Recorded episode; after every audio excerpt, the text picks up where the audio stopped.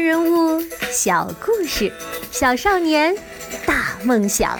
欢迎来到童老师课堂的《奇葩名人录》。你好，我是童老师。吴健雄的论文到底写了什么？对原子弹的研究这么重要？而吴健雄为什么一口回绝尼克斯上校，不愿意把论文拿出来呢？这就要回到吴健雄还在加大伯克利读博士的日子了。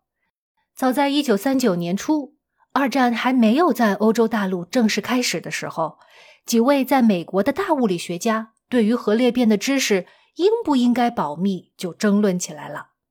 有的科学家坚持认为，核分裂的威力实在太大了，非常有可能被用于制造武器，应该保密。但是以费米为代表的科学家认为，要用核裂变做武器，那核裂变的过程必须产生足够多的中子，才能引发连锁反应，而这几乎是不可能的。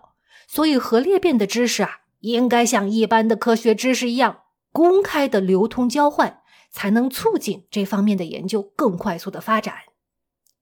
正当这些科学家们争论不休的时候，艾琳·居里，哎，也就是居里夫人的女儿。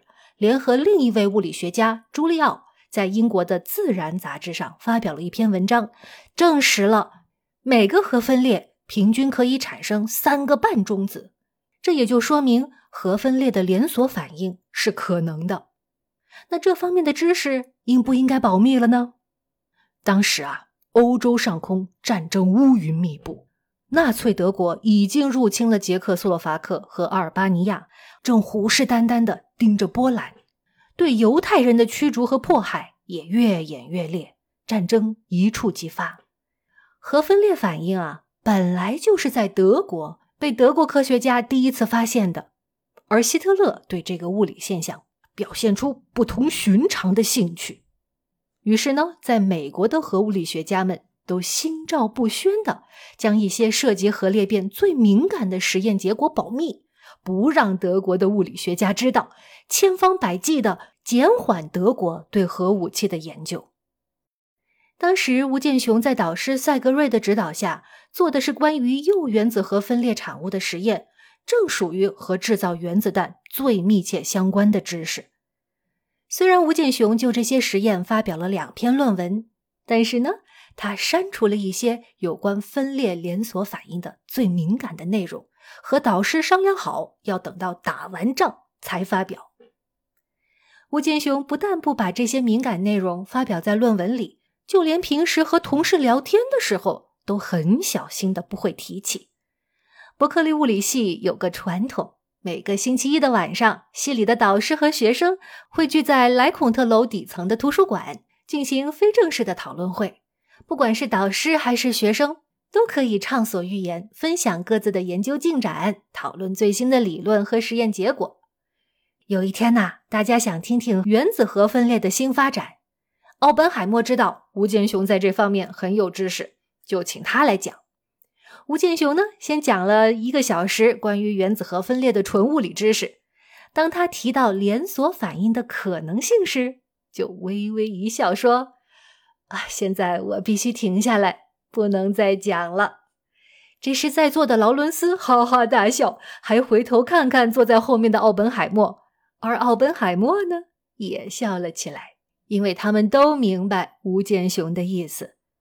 即使在座的都是跟自己朝夕相处的同事，但是大家都心照不宣的用科学家的道德和正义感守护着核裂变的秘密。所以啊。当尼克斯上校来找吴健雄，让他交出核裂变实验报告时，吴健雄的第一反应就是 “no”。当时曼哈顿项目是高度保密的，连吴健雄都不知道费米和赛格瑞已经参与其中了。所以他说：“啊，除非费米、赛格瑞亲口告诉我，否则我不会给你的。”尼克斯上校没办法，只好去找哥大理论物理组的组长墨菲教授。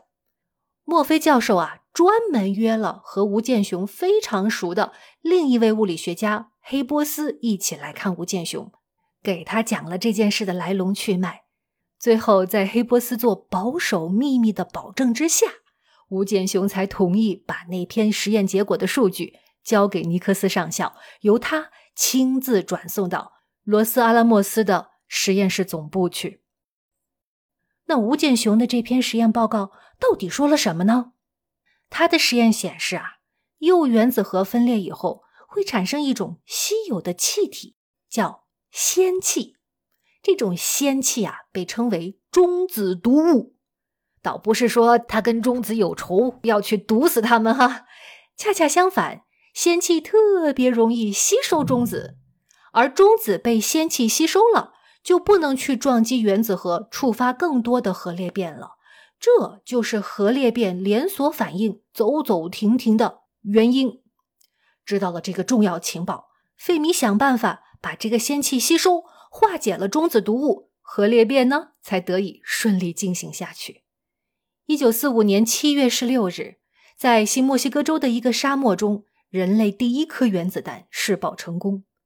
三个星期之后，美国在日本广岛和长崎接连投下了两颗原子弹，终于加速了二次大战的结束，减少了多少太平洋战场，特别是中国战场上的生灵涂炭。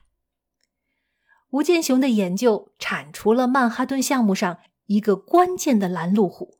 对原子弹的发明和二战的结束做出了很大的贡献，这就是知识的力量。原子弹成功了，二战结束了。